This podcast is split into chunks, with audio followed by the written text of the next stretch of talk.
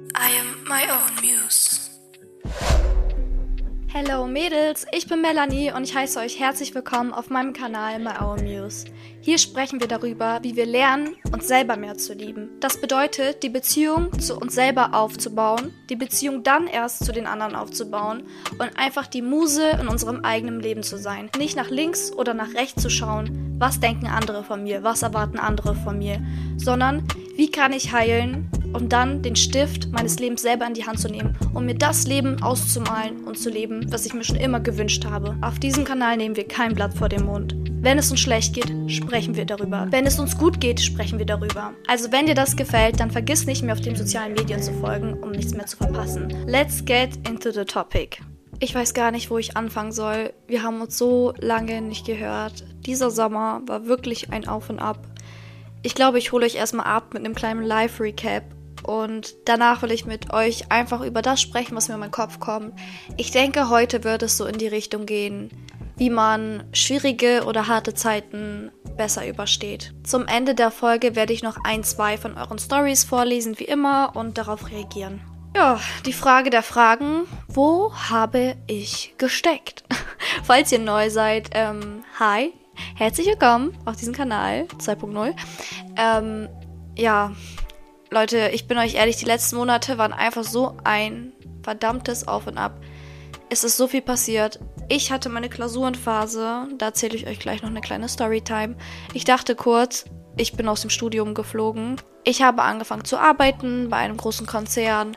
Es stand wirklich jede Woche irgendein Event an es war immer irgendwas, man war krank oder nicht. Es, es hat sich die ganze Zeit so angefühlt, dass immer wenn ich weitermachen wollte und dachte, ja, diese Woche mache ich das und dann ist wieder irgendwas dazwischen gekommen. Aber jetzt habe ich mir gedacht, weißt du was? Ich lasse nicht mehr zu, dass etwas zwischen mir und meine Träume kommt. Ich kann das doch nicht wahr sein lassen. Ich hatte in diesem Sommer zwei Jobs einmal den Angestelltenjob, den ich jetzt gerade habe, bei dem Großkonzern. Und dann war ich nochmal freiberuflich als Nachhilfelehrerin tätig. Und ich hatte gar kein Leben mehr. Ich habe Vollzeit gearbeitet und dann nochmal in ähm, 450 Basis. Also ich hatte überhaupt gar kein Leben mehr. Und ich dachte mir, ganz ehrlich, die Zeit, die ich habe, ist mir viel zu kostbar, um das alles nur fürs Geld zu tun. So, natürlich, ich brauche Geld, ich bin Studentin. Leute, ihr wisst gar nicht. So, es wird viel zu wenig darüber gesprochen, wie Studenten finanziell leiden, wenn sie keine Unterstützung von den Eltern bekommen. Und versteht mich nicht falsch, so wenn ich meine Eltern nach Geld fragen würde, würden die mir auch Geld geben, aber ich möchte das nicht. Ich möchte das alleine schaffen. Ich war schon immer so eine Mentalität. Ich habe seit ich 13 bin, arbeite ich verschiedene Sachen und ich kann das nicht. Ich möchte das selber alles schaffen. Ist vielleicht irgendwo auch nicht so gut, aber ja, so kam das dazu, dass ich halt zwei, manchmal auch drei Jobs, manchmal habe ich noch gekellnert am Wochenende, also überhaupt gar keine Zeit hatte. Und deswegen habe ich mich jetzt dazu entschieden, ähm, den Kellnerjob aufzugeben und den Nachhilfejob, auch wenn ich da freiberuflich tätig war, halt ein bisschen selbstständiger war als im Angestelltenverhältnis. Es lohnt sich für mich einfach nicht, diese paar hundert Euro mehr zu verdienen, wenn ich dadurch meine Ziele und meinen Traum vernachlässige. Und deswegen habe ich jetzt wieder ein bisschen mehr Zeit. Morgen ist mein erster Tag von der Uni, also morgen beginnt die Uni wieder. Wie manche von euch wissen, studiere ich BWL. Und ich bin schon um 6., 7., ja, ich habe schon aufgehört zu zählen, eigentlich äh, im siebten Semester. äh, ja, das war auch so ein Ding. Ach Leute, was soll ich sagen? Ich hatte eine Klausurenphase und wenn ihr gerade erstig seid oder anfängt zu studieren, kann ich euch eine Sache raten.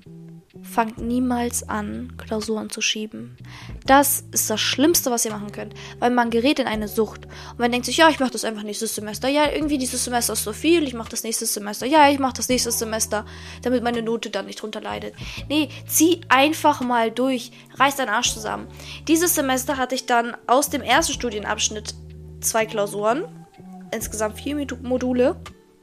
Und es ist wirklich nicht viel so. Eigentlich hat man das mit zehn anderen Fächern noch zusammen. Aber es sind halt die zwei Fächer, die ich am längsten geschoben habe, die mir am wenigsten liegen. Und vor denen ich einfach sehr großen Respekt und Angst hatte. Ich wusste irgendwie in mir, ich kann das schaffen, weil ich bin so ein Mensch, ich weiß, ich kann alles schaffen.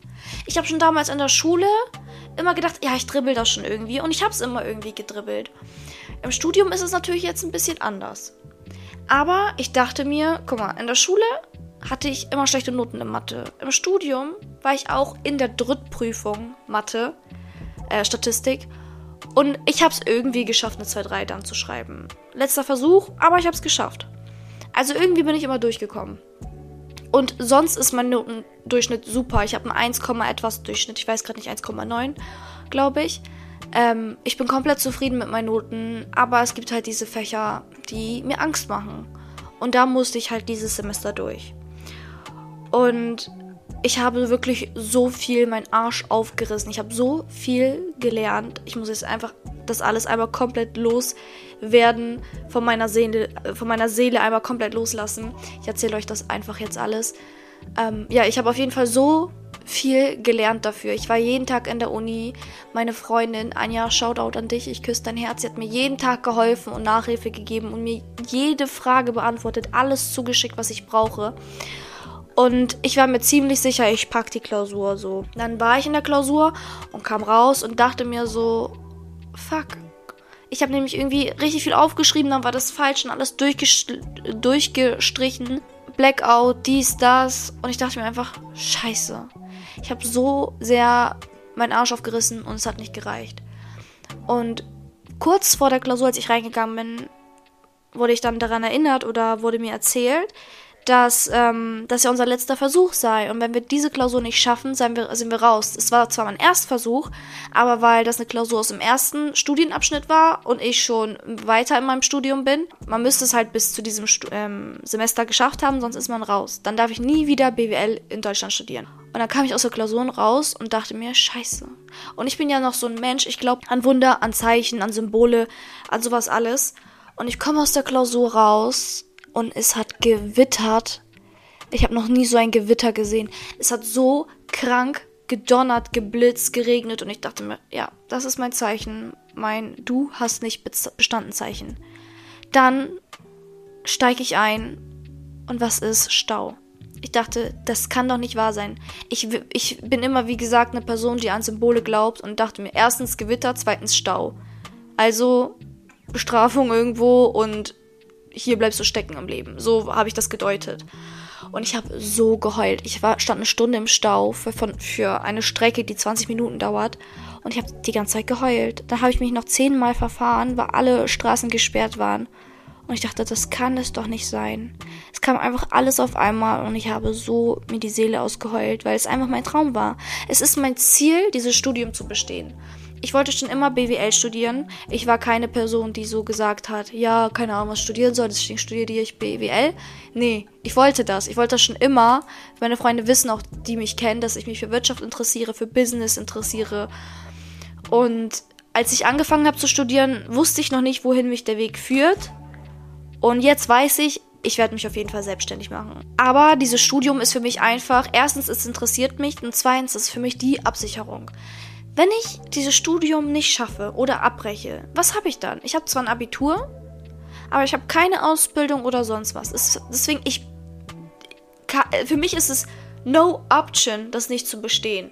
Ich weiß, wenn ich es nicht bestehen sollte, ähm, gibt es noch andere Möglichkeiten. Meine Freunde haben mich auch beruhigt, meine Familie hat mich beruhigt. Ey, du bist noch so jung, du hast noch die ganze Welt offen. Jeder Arbeitgeber würde dich gerne annehmen, um dir eine Ausbildung anzubieten, bla bla.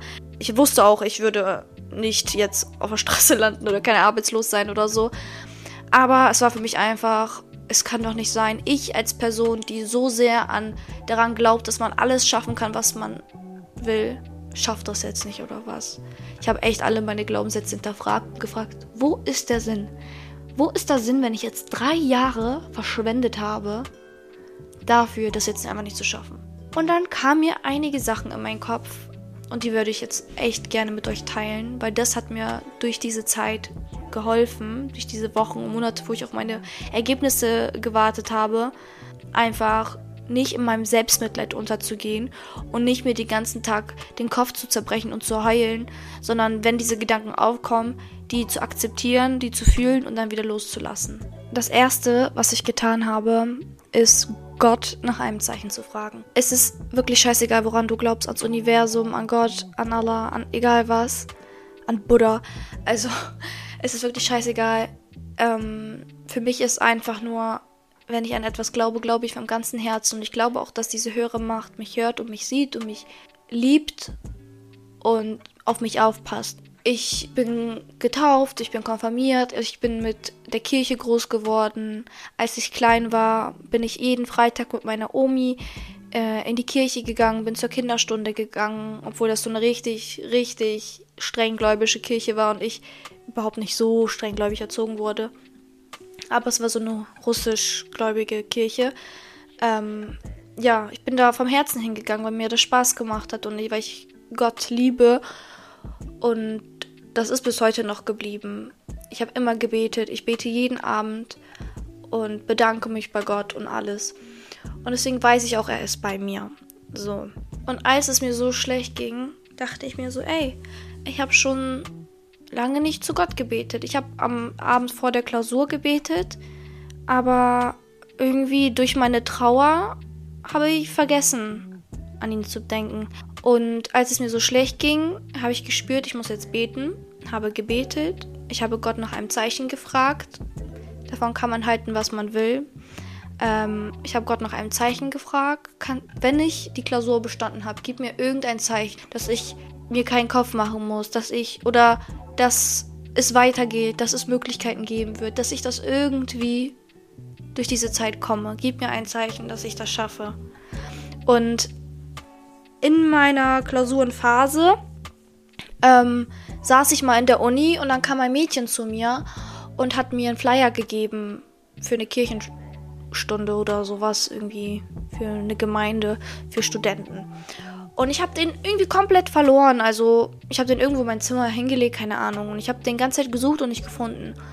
Und dann nach der Klausur habe ich ja nach einem Zeichen gefragt.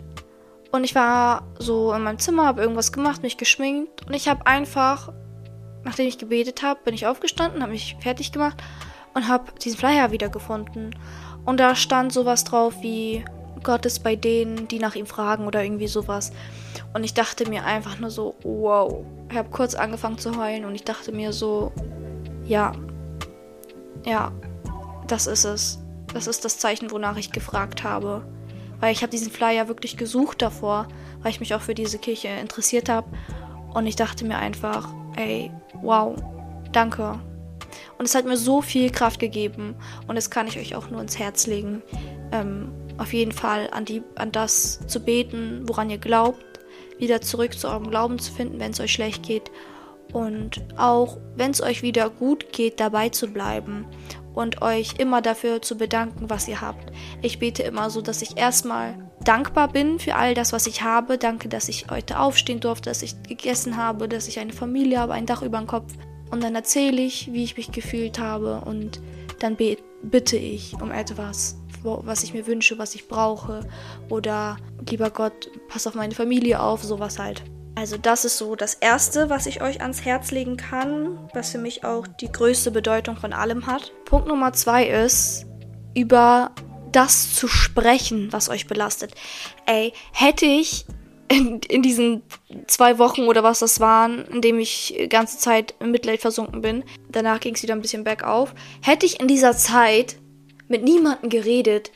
Ich hätte doch den ganzen Tag einfach nur geheult. Egal wie stark du bist, wenn etwas dein Herz bricht, sowas kann auch dein Herz brechen. Du kannst selber dein Herz brechen. Das Schicksal kann dir das Herz brechen.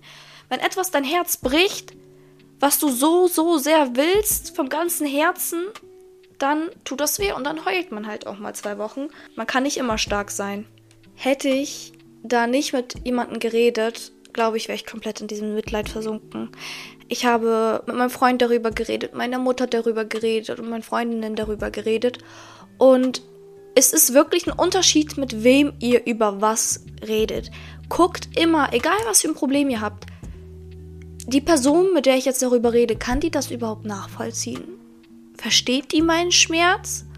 Hat die schon mal diese Situation gehabt, dass sie mir irgendwie was auf den Weg geben kann, was so in die Richtung geht? Oder werde ich Vorwürfe bekommen? Zum Beispiel, wenn ihr jetzt einen Freund habt und das ist gar kein Shame an meinen Freund. Ist, aber jeder Mensch geht halt anders mit der Situation um. Und bei uns ist halt oft das Problem, dass wir beide unterschiedlich mit so negativen Emotionen umgehen. Wenn ich etwas erzähle, möchte ich meistens eher so einen Halt, so diesen emotionalen Halt, einfach in den Arm genommen werden. Es wird alles gut, ich glaube an dich, du bist stark und bla bla. Und Männer sind halt auch so, dass sie dir eine Lösung anbieten und sagen, hey, ist doch gar nicht so schlimm und bla bla. Aber als Frau will man nicht hören, es ist nicht so schlimm oder das wird doch und so. Äh, macht dir jetzt nicht so einen Kopf. Das bringt mir auch nichts, das zu hören. For real so. Deswegen habe ich dann gemerkt, auf jeden Fall, als ich da mit meinen Freundinnen nochmal drüber geredet habe, ey, das, was die gesagt haben, haben, hat mich wirklich beruhigt. Die meinten dann auch so, guck mal, du bist so ein schlaues Mädchen, du bist noch so jung, du hast noch alle Türen offen, vielleicht ist es ja nicht das, was du, was sein sollte, vielleicht solltest du das und das daraus lernen. Das war dann auch wirklich das, was mich dann wieder beruhigt hat, wo ich dachte, ey, genau dasselbe würde ich mir doch eigentlich auch sagen. Und kommen wir zum dritten Punkt. Rede mit dir selber, wie du mit anderen reden würdest, zum Beispiel mit deiner allerbesten Freundin. Solange ich mich fertig gemacht habe für die Situation und nur das Negative gesehen habe und so, habe ich mich auch beschissen gefühlt. Und sobald ich mich gerafft habe und in den Spiegel geguckt habe, duschen war, einmal die negative Emotion von mir abgewaschen habe, ähm, Zähne geputzt habe, Wasser getrunken habe, um erstmal wieder frisch zu werden und klaren Kopf zu bekommen, habe ich in den Spiegel geguckt und gesagt, nein, so wie ich gerade mit mir selber rede, würde ich nicht wollen, dass jemand mit meiner besten Freundin spricht. Wieso tue ich mir das selber an und rede so mit mir selber? Und habe angefangen, mein Self-Talk zu ändern. Und egal welcher Guru das sagt, dass äh, die niemals Scheiße mit sich selber reden, ist es Schwachsinn. Jeder gerät mal in die Situation, weil man halt einfach sich scheiße fühlt und scheiße mit sich selber redet, weil auch irgendwo diese Wunden und so, die in einem sind, immer wieder hochkommen irgendwo in bestimmten Situationen. Und das war halt so eine Situation bei mir. Ich habe extrem große Ansprüche an mich selber und ich kann mir auch denken, woher das kommt. Ich denke, das kommt aus meiner Kindheit. Deswegen würde ich euch immer raten, euch zu reflektieren, gucken, woher kommen überhaupt diese starken, aggressiven Gefühle oder diese starken, depressiven Gefühle ähm, gerade aus mir? Was ist wirklich in mir los? Was ist gerade in mir verletzt? Wie, wieso ist ein innerliches Kind gerade verletzt? Und ich habe gemerkt, ich verbinde Liebe und Erfolg und Stolz auf jemanden sein und so halt mit, mit etwas erreichen. Grob gesagt, du bist nur liebenswert, wenn du etwas erreichst, wenn du etwas für mich tust. Aber du bist nicht liebenswert einfach in dem, dass du bist. Du bist nicht lebenswert, wenn du Fehler machst oder sonst was. Und das ist auch eine Sache, die meine Mama mal irgendwann zu mir gesagt hat, wo sie das gemerkt hat. Sie hat gesagt, Melanie, du bist nicht der Fehler. Du hast einen Fehler gemacht. Und das war für mich so, okay, stimmt. Wow. Wenn ich verkacke, bin ich nicht ein verkackter Mensch oder sonst was, sondern ich habe etwas verkackt etwas aus Äußeres. Das liegt in, nicht in mir. Das macht mich nicht zu einem schlechteren Menschen, etwas nicht zu schaffen oder sonst was. Ich bin liebenswürdig und ich bin reich und erfolgreich in mir. Einfach dafür und wertvoll, einfach dafür, dass ich bin und nicht für das, was ich erschaffe oder was ich ähm, wie gut ich in der Schule bin, was für einen Körper ich habe, wie erfolgreich ich bin, wie viel Geld ich mache. Weil das ist für mich echt noch so ein Punkt, an dem ich sehr stark arbeite, mich auch dann wertvoll zu fühlen, wenn ich gar nichts tue. Weil sowas hat man manchmal und ich komme sehr schwer damit klar. Und das habe ich halt auch wieder in dieser Phase gemerkt. So, ich hatte noch nicht mal mein Ergebnis, also es war ja noch nicht mal klar, ob ich verkackt habe, aber ich dachte mir einfach, ich bin der größte Versager auf dieser Erde. Ich bin so ein Clown. Ich bin nach Hannover gezogen, wohne seit drei Jahren hier, um jetzt zu verkacken. Ich habe meinen Eltern gesagt, ich beweise es euch, um jetzt zu verkacken. Ich wollte es jedem aus meiner Vergangenheit beweisen, dass ich erfolgreich sein kann, dass ich es schaffe, um jetzt zu verkacken. Kann es das sein? Und dann dachte ich mir so, ey, komm mal kurz zu dir zurück und überleg, was würdest du deiner besten Freundin jetzt sagen? Du würdest ihr sagen, Mädchen, du bist auch gut, wenn du verkackst. Es hat keinen zu interessieren, was du aus deinem Leben machst, was du erreichst oder sonst. Du musst niemandem was beweisen, außer dir selbst. Und dir selbst beweist du es, indem du auch schlechte Zeiten überstehen kannst. Indem du, auch wenn sowas passiert, weitermachst und Wege findest, trotzdem an dein Ziel zu kommen. So. Und das hat mich mega bestärkt, indem ich, wie gesagt, einfach die Art und Weise geändert habe, wie ich mit mir selber rede. Will ich jetzt in meinem Selbstmitleid versenken oder überlege ich jetzt, woher kommen meine Wunden? Was ist an denen dran? Und wie kann ich die heilen und das Gespräch zu mir selber einfach ändern? Ergeben meine Glaubenssätze überhaupt noch Sinn, so wie sie jetzt sind? Sie haben irgendwann mal Sinn ergeben, weil ich in eine in Situation geraten bin, wo das halt das Einzige war, was mich schützen konnte, etwas zu tun oder gut zu sein, damit mich jemand liebt. Aber jetzt brauche ich das doch nicht. Ich bin doch jetzt groß. Ich kann doch jetzt auf mich selber aufpassen. Ich bin jetzt nicht mehr schutzlos, wenn mich jemand nicht mag oder so. Kommen wir zum nächsten Punkt und das ist Verantwortung übernehmen.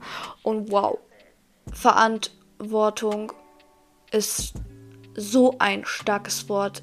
I, habt ihr überhaupt mal darüber nachgedacht, was Verantwortung bedeutet? Lasst es euch mal auf der Zunge vergehen. Verantwortung. Das bedeutet ja eigentlich, was für eine Antwort gibst du auf das, was dir geschieht? Gibst du die Verantwortung ab, indem du sagst, ja, meine Dozenten waren blöd oder ich hatte zu wenig Zeit oder äh, äh. äh. oder nimmst du die Verantwortung und gibst die Antwort, ich bin selber schuld. Im Endeffekt gäbe es Möglichkeiten, die du hättest tun können, um nicht in so eine Situation geraten. Du hättest mehr lernen können, wenn du ehrlich bist, über Semester über. Du hättest ähm, früher anfangen können zu lernen. Du hättest anders lernen können. Oder du hättest auch vielleicht in den fünf Semestern vorher schon diese Klausur schreiben können, damit du nicht in die Situation gerätst, gerätst, jetzt Angst davor zu haben, beim ersten Versuch schon bestehen zu müssen. Ich musste mir erstmal darüber klar werden, okay, es liegt in mir. Aber ich bin jetzt auch verantwortlich. Ich kann auf das antworten, was mir passiert, indem ich jetzt gucke, okay, wie mache ich jetzt weiter? Weil ich bin auch verantwortlich für das, was noch kommt, nicht nur für das, was war. Wenn ich jetzt nicht bestehen sollte, wie kann ich darauf antworten? Wie kann ich meinem Leben darauf antworten und die Verantwortung übernehmen? Gehe ich komplett unter und blame alles um mich herum? Oder schaue ich nach Möglichkeiten? Was kann ich noch machen? Wo kann ich mich noch bewerben? Was interessiert mich noch? Kann ich vielleicht da ein Praktikum machen? Was kann ich aus dieser Situation lernen? Und so weiter. Und das ist halt auch wieder der nächste Punkt. Hängt auch ein bisschen mit dem Punkt Verantwortung zusammen, aber ähm, was kann ich aus dieser Situation lernen? Und das frage ich mich immer, wenn irgendwas passiert, was mir halt nicht so passt. Und eine Sache, die wirklich in meinen Kopf gekommen ist, die halt nichts mit dem mit meinem Erfolg oder so zu tun hat, ist einfach, ich saß irgendwann mal auf meinem Bett und dachte mir, wow, ich bin aus meiner kleinen Stadt hierher gezogen mit dem Ziel, ein cooles Studentenleben zu haben, viel zu erleben, viele Leute kennenzulernen, vielleicht auch zu reisen, ähm, einfach mal zu fühlen, wie es ist in der Großstadt, mich weiterzuentwickeln, viele Orte zu sehen, neue Orte zu sehen, alleine und so. Und ich wohne seit drei verdammten Jahren hier und ich habe eine einzige Freundin. Und das ist nicht schlimm. Ich bin gerne alleine. Aber ich habe auch oft darauf geschoben, nichts machen zu können. Also oftmals sagt sie so, ja, ich habe ja eh keine Freunde, wie soll ich jetzt rausgehen oder so. Und ich bin ja eigentlich ein Mensch, der es mag, alleine zu sein. Aber ich dachte mir, ey, erstens, wie soll ich auch Freunde finden, wenn ich nur in meinem Zimmer hocke? Und ich muss rausgehen. Ich bin hierher gekommen, um wie ein Schmetterling aufzublühen. Und ich gehe nicht raus aus meiner Wohnung. Ich bleibe einfach hier. Hier ist mein Wohlfühlort und ich mag's hier. Und meistens war ich auch gar nicht hier. Ich bin hierher gezogen, aber bin immer wieder in meine Heimat geflüchtet, weil da mein Freund ist, weil da meine Familie ist, weil da meine Freunde sind, die ich vom Herzen liebe. Ich bin immer wieder zurückgeflüchtet. Manchmal war ich wochenlang da. Ich war manchmal monatelang gar nicht in meiner Wohnung, weil ich, ich mich hier einfach so lost gefühlt habe. Ich, hab, ich fühle mich andauernd, als wäre ich auf der Durchreise, als wäre ich auf Klassenfahrt. Aber nicht, als wäre ich zu Hause angekommen. Und da habe ich auch echt gemerkt, zu Hause sind Menschen, die du liebst. Zu Hause ist ein Gefühl und nicht ein Ort. Und du musst nicht erst irgendwo hinziehen oder so, um irgendwo anzukommen im Leben. Es war für mich das Beste, was passieren könnte. Ich könnte, würde es immer wieder so machen, hierher zu ziehen, weil ich auch einfach so unglaublich viel gelernt habe und so. Aber das, was ich damals wollte, dieses Gefühl, diese Fülle, die ich wollte, die ich in meiner Kleinstadt verloren habe oder das Gefühl hatte, ich werde dich hier nicht finden, die Fülle, die findest du nur in dir selber. Und sowas wie ein Umzug oder ein Kontaktabbruch oder so ähm, hilft dir dabei, diese Fülle zu finden, weil du dadurch auf neue Gedanken kommst etc. Aber das an sich, das Umziehen und so, das wird für dich irgendwann Routine sein und das wird dich dann auch nicht mehr erfüllen, wenn du in dir nicht erfüllt bist. Am Anfang war es mega aufregend, hier zu sein und alles. Und dann war es irgendwann wieder normal. Und dann ging drei Jahre vor, vor, vorüber und ich saß hier und ich dachte, wenn ich jetzt wieder zu meinen Eltern ziehen muss, habe ich überhaupt das Leben gelebt, das ich leben will? Nein. Überhaupt nicht. Und dann habe ich mir eine Liste gemacht, wie will ich wirklich leben.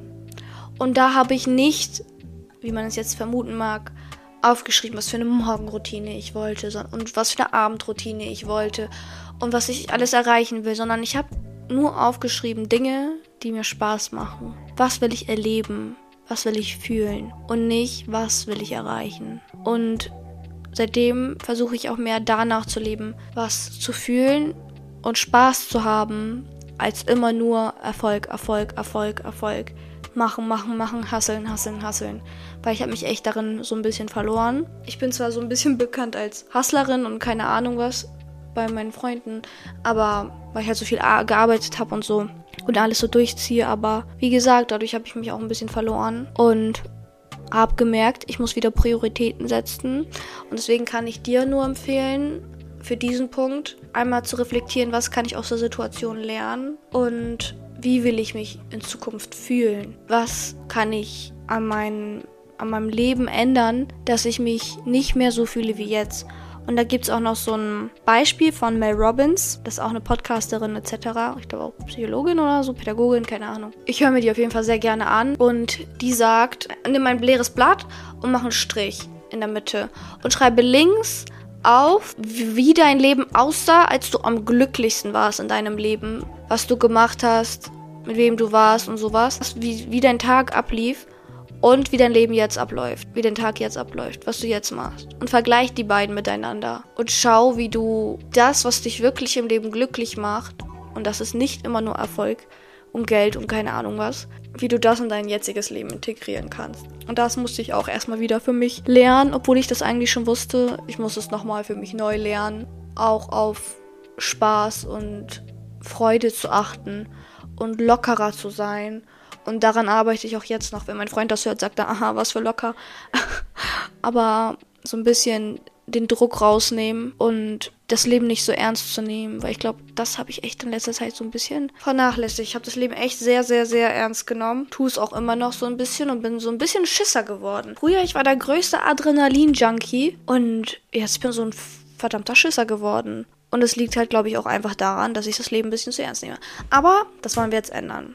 Genau. Merk gerade, diese Folge ist ein bisschen mehr eine Therapiestunde für mich selber und ein Tagebucheintrag für mich selber. Aber ich glaube, das kann unglaublich helfen, jedem da draußen. Einfach um sich verstanden zu fühlen. Weitere Sache, die ihr machen könnt, ist Räuchern. Die negative Energie ausräuchern. Das mache ich immer, wenn ich zum Beispiel mal Besuch empfange und dann so denke, hm, irgendwie war es jetzt nicht so und irgendwie spüre ich die negative Energie jetzt schon. Und dann räuchere ich mit Räucherstäbchen, also weißen Salbei oder Palo Santos Holz, einfach aus und lass lüften und vor allem auch so nach so einer negativen Phase, habe ich glaube ich auch schon mal irgendwie in einer Podcast-Folge erwähnt oder in einem TikTok, äh, gehe ich zum Beispiel auch duschen und stelle mir vor, wie der Stress und das Negative, wie schwarze Farbe an mir klebt und ich mit dem sauberen Wasser das, das Negative, diese schwarze Farbe abwasche. Von meinem Kopf, von dem höchsten Punkt meines Kopfes aus nach unten. So dass ich am Ende so, so gesehen weiß bin. Also so stelle ich mir das vor und das Weiß ist die positive Energie, diese, dieser Frieden, diese Reinheit. So mache ich das zum Beispiel, wenn ich halt so ein bisschen merke, ich habe zu viel negative Energie in meinem Leben. Und das hatte ich in diesem Sommer. Dann habe ich auch noch mein Jobjahr angefangen, am Anfang Juli. Und bin das erste Mal in einen Vollzeitjob gekommen, weil ich habe die ganzen Sommerferien, also Semesterferien, durchgeackert. Ich habe auch gar keinen Sommer gehabt. Ich war nur ein einziges Mal am See und da hat es nicht mal richtig Sonne geschienen. Also ich habe den ganzen Sommer durchgeackert. Es war für mich auch nochmal so ein mega Umschwung. Aber ich muss sagen, es hat mega viele neue Erkenntnisse und Erfahrungen in mein Leben gebracht. Und ich hatte davor zum Beispiel auch mega Probleme, morgens aufzustehen. Und dadurch, dass ich jetzt gezwungen war, durch den Job morgens früh aufzustehen um sechs, ähm, habe ich mich auch dran gewöhnt. Und das war so eine der Sachen, die eh auf meiner To-Do-Liste standen, auf meiner Bucketlist. Äh, ja, so ein bisschen früher aufzustehen. Und dann, wie gesagt, war ich halt in meinem Job drinne, war auch echt happy damit. Also ich kann mich eigentlich gar nicht beschweren. Ich habe Homeoffice. Ich habe die liebsten und süßesten Zuckerkolleginnen auf der ganzen lieben, weiten Welt. Ich liebe die von ganzem Herzen, auch wenn ich so kurz da bin. Ich habe noch nie so nette Menschen gesehen. Und ja, ich kann mich echt glücklich schätzen mit diesem Job. Der Job an sich ist jetzt nicht so spannend, aber einfach die Umstände war für mich sehr cool. Dann kamen meine Ergebnisse von meiner Klausur und ich hatte Schweißausbrüche. Meine Freundin schreibt mir so, ey, die Ergebnisse sind da und ich dachte mir so, Scheiße, ich sitze im Büro und ich hatte meiner Kollegin meine Sorgen erzählt, mit dem, dass ich Angst habe, dass ich nicht bestanden habe, weil ich ja auch dann automatisch exmatrikuliert wäre und den Job dann gleich am selben Tag kündigen müsste, weil das halt ein Werkstudentenjob ist ähm, und das halt an mein Studium gebunden ist. Und da hatte ich die Ergebnisse. Und Leute, ich gucke mir das so an und ich dachte, das kann nicht sein. Eine 4-0. Eine 4 fucking 0. Kurz vor knapp bestanden, aber bestanden. Ich dachte mir, Gott, ich liebe dich. Danke, Leben, dass du mir gönnst. Also ich habe bestanden und das war für mich das Wichtigste. Mir war scheißegal, wie ich bestehe. Mir war scheißegal, ob meine Note runtergezogen wird. Ich dachte mir einfach nur, verdammt nochmal bestehen. Bitte. Und ich habe bestanden mit dieser 4-0. Und dann habe ich direkt meine Mama angerufen und ich hatte mega Angst vor ihrer Reaktion die ganze Zeit. Als ich sie angerufen habe, war sie einfach so, oh, ich habe für dich gebetet, dass du es schaffst. Ich habe für dich gebetet, dass du das schaffst. Ich wusste, dass du das schaffst. Ich habe es gespürt, dass du das schaffst. Und das hat so viele mir erfüllt. Dieses, ich bin stolz auf dich. Und ich wusste schon, dass du das schaffst. Und es war für mich so ein, ehrlich jetzt? Du wusstest das? Weil, war, da ist mir irgendwie so ein Stein vom Herzen gefallen. Irgendwie ist mir die Klausur dann in diesem Moment so egal geworden, weil ich dachte so, irgendwie hat mir vielleicht das so ein Stück weit gefehlt. So zu hören, ich weiß, dass du gut bist. Du musst mir das nicht beweisen. Aber das war mein Sommer. Der Sommer war ja auch echt kurz und es ging ungefähr alles so ein, zwei Monate. Dieses Bammeln darum, ob ich bestehe oder nicht. Und ich bin ehrlich, dass ich bin halt so eine Person, wenn ich innerlichen Stress habe und innerlichen Druck und wenn ich dann auch noch zusätzlich viel zu tun habe, wie jetzt, ich arbeite ja Vollzeit, wie gesagt, und es war immer was am Wochenende zu tun. Ich pendel jede Woche vier Stunden und also zu meinen Eltern und wieder zurück. Irgendwie ist dann der Podcast echt zu kurz gekommen und jetzt habe ich mich gerafft, habe meinen anderen Job gekündigt, wie ich erzählt habe und denke mir, jetzt ist Zeit für einen neuen Lebensabschnitt. Jetzt ist eh meine Lieblingsjahreszeit, der Herbst kommt und der, der Herbst ist für mich, wie für mich gemacht. Ich bin Virgo, ich bin Jungfrau, ich habe am 12. September Geburtstag, ich hatte diese Woche Geburtstag, letzte meine ich. Es ist einfach, ich bin einfach für den Herbst gemacht, nicht für den Sommer. Ich liebe den Sommer, aber in Deutschland haben wir keinen Sommer. Ich liebe den Sommer nur im Urlaub, aber hier verschwitzt arbeiten gehen mag ich jetzt auch nicht so. Ich spoilere euch schon mal, wenn wir gerade schon beim Thema Herbst sind, habe ich mir überlegt, jede Woche jetzt wieder Podcast-Folgen zu machen und dann zwischendurch auch YouTube-Folgen zu bringen, aber in kürzerem Format. Also 5 bis 10 Minuten Videos, Maximum 15 Minuten Videos. Also die Audiospur werde ich dann auch als Podcast-Folge trotzdem hochladen, als Zusatzfolge so gesehen. Dann wird es vielleicht auch mal zwei Folgen die Woche. Mein nächstes Video wird sein, das YouTube-Video, wie ihr ein Hot Girl Herbst haben könnt.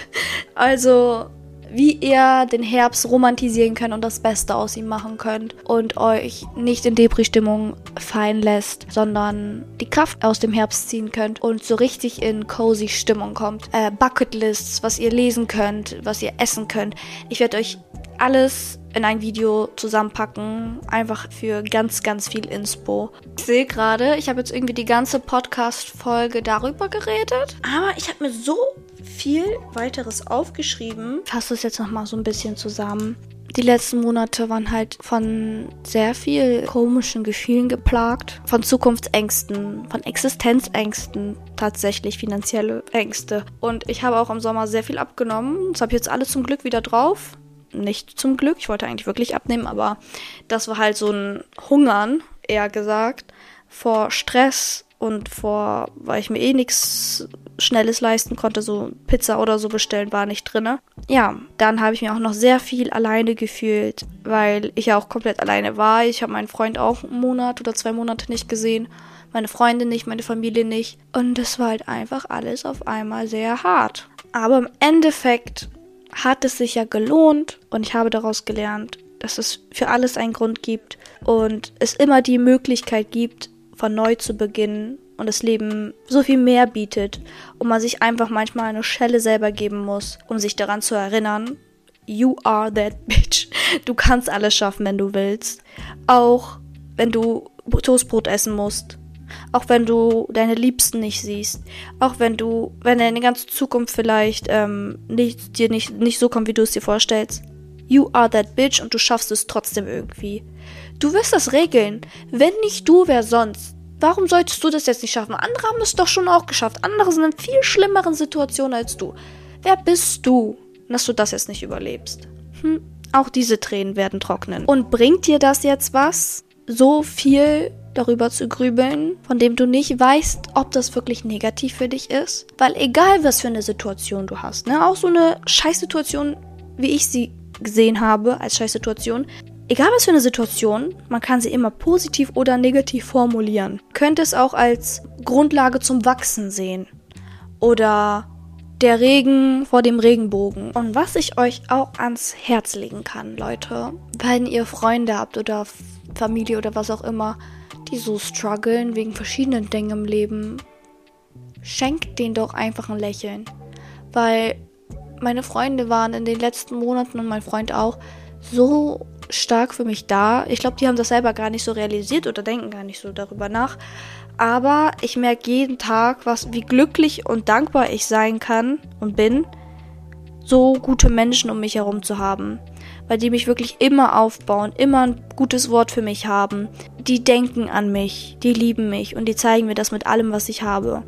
Deshalb eine Erinnerung an dich wenn du Leute hast, die du unglaublich liebst, deine beste Freundin, deine Cousine, deine keine Ahnung was, wenn du deine Liebsten hast, halt die ganz doll fest und zeig denen, dass du, dass sie dir wichtig sind.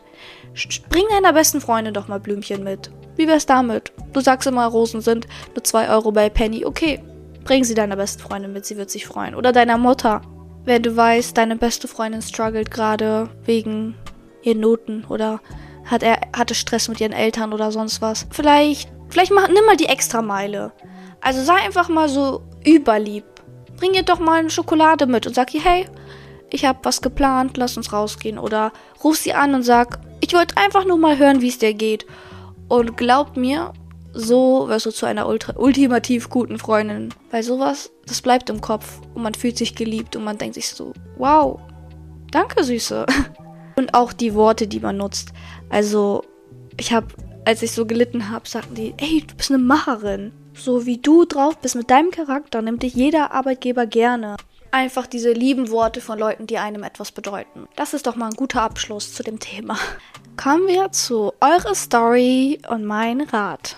Ich lese den ersten Text vor. Also, ich bin wieder mit meinem Freund zusammengekommen und es lief wieder alles perfekt. Und ich wollte den nächsten Schritt machen, mit Eltern kennenlernen und seine Mutter hat halt schon immer was gegen mich, weil ich Russin bin und sie Türkin wegen Culture etc. Hatte sie was dagegen? Er hat mit ihr geredet, sie würde mich auch kennenlernen, aber hat ihm gesagt, er darf mich nicht heiraten, sonst sei er nicht mehr ihr Sohn. Dann habe ich ihm einen langen Text geschrieben und er hat es falsch verstanden, dass ich mich vor seiner Mutter stellen will. Und gestern war ich am Telefon dran, wo er mit seinen Jungs draußen war und wo seine Jungs schlecht über mich geredet haben. Und er einfach ruhig war er hat gesagt, ich soll bis heute warten, bis er seine Mutter nochmal geredet hat, aber vorhin Schluss gemacht. Aber hat vorhin Schluss gemacht, sollte das, glaube ich, heißen. Und ich fühle mich gerade so dumm und blöd, dass ich ihn zurückgenommen habe, weil er ohne mich nicht konnte und mich wieder angeschrieben hat. Ich weiß einfach nicht mehr, was ich tun soll. Ich brauche deinen Rat dringend. Er sagt noch zu mir, dass wir zusammenbleiben können, aber dann später nicht heiraten werden. Ich glaube, du würdest sagen, dass ich rennen soll von ihm, aber ich liebe ihn wirklich sehr. Also zuerst mal kann ich dir sagen, ich verstehe dich komplett. Auch, dass du nur eine Beziehung willst, wenn es auch ums Heiraten geht, dass es dir ernst ist. Und so wie es aussieht, scheint es ja auch gar nicht so, als ob es für ihn auch nicht ernst ist. Aber du musst bedenken, vor allem in einem jungen Alter oder allgemein, Family ist immer first. Auf der einen Seite könnte man argumentieren, ja, er liebt dich nicht genug, um um dich zu kämpfen bei seiner Familie und so. Aber andererseits muss man sich auch denken, ist er überhaupt in der Lage, in der Macht gegen seine Familie zu kämpfen, weil er ist bestimmt auch mega unter Druck, wenn er dich liebt und seine Mama die ihm sagt, er ist nicht mal ihr Sohn, wenn er mit ihr heiratet. Was ist das denn? Irgendwo bin ich auch der Meinung, dass er seinen Mann stehen sollte. Ich glaube, du hast geschrieben, dass er 18 ist. Ähm, ist jetzt aber auch nicht so das Alter, wo man schon sagt, ich bin erwachsen, ich kann jetzt voll, habe jetzt voll was zu sagen in meiner Familie und ich weiß nicht, es ist sehr, sehr schwierig. Aber es ist halt nicht für dich zu entscheiden, für was er sich entscheidet. Also du kannst da nicht viel machen. Du kannst da ihn nicht versuchen zu überzeugen oder sonst was. Wenn er sich für seine Familie entscheidet oder wie gesagt für seine Mutter, was willst du da denn noch tun? Also egal was du tust, es wird nichts an seiner Entscheidung ändern. Er muss das entscheiden. Und das Einzige, was du tun kannst, ist zu sagen, okay, wenn du nicht auf Heirat irgendwann auf, aus bist, also auf eine langfristige Beziehung, möchte ich das nicht. Ich liebe dich zwar, aber ich habe andere Prioritäten im Leben. Oder du entscheidest dich halt dafür, erstmal zu schauen, weiter mit ihm zu machen und höchstwahrscheinlich am Ende enttäuscht zu werden, so wie es aussieht. Ich bin bei sowas immer der Meinung, vor allem in so einem jungen Alter, warum sollte man sich das antun? Also man liebt zwar, aber einmal aus seiner Sicht, ist es mir das wert, meine Familie aufs Spiel zu setzen und alles? Und aus deiner Sicht, ist es mir das wert, meine Zeit eventuell zu verschwenden? Also ich würde mit ihm ein ganz klares Gespräch suchen und nicht im Streit oder so, sondern ganz erwachsen, objektiv zu sagen, ey, guck mal, das und das will ich. Und wenn ihr nicht auf einen Nenner kommt, dann bringt es auch nichts, weiterzumachen. Dann seid ihr vielleicht nicht füreinander bestimmt. Dann ist er nicht bereit genug für dich zu kämpfen, was man vielleicht auch nicht zu böse nehmen sollte, weil er, wie gesagt, auch noch sehr jung ist. Und da gegen seine Familie anzukämpfen, ist, denke ich mal, auch so ein starker Druck bei ihm, wenn er sagt, dass seine Mutter ihn nicht mal ihren Sohn nennen würde. Also meiner Meinung nach weiß ich nicht, wie eine Mutter sowas sagen kann. Wenn du dein Kind entkinden würdest, also sagst, es ist nicht mehr mein Kind oder ich will mit meinem Kind nichts mehr zu tun haben, wegen äußeren Umständen, wegen dem, wen er liebt oder sie liebt, wer er ist, wie er aussieht, was für eine Orientierung dieses Kind hat. Natürlich kannst du deine Moralvorstellungen haben oder wie du dein Kind gerne hättest und sonst was.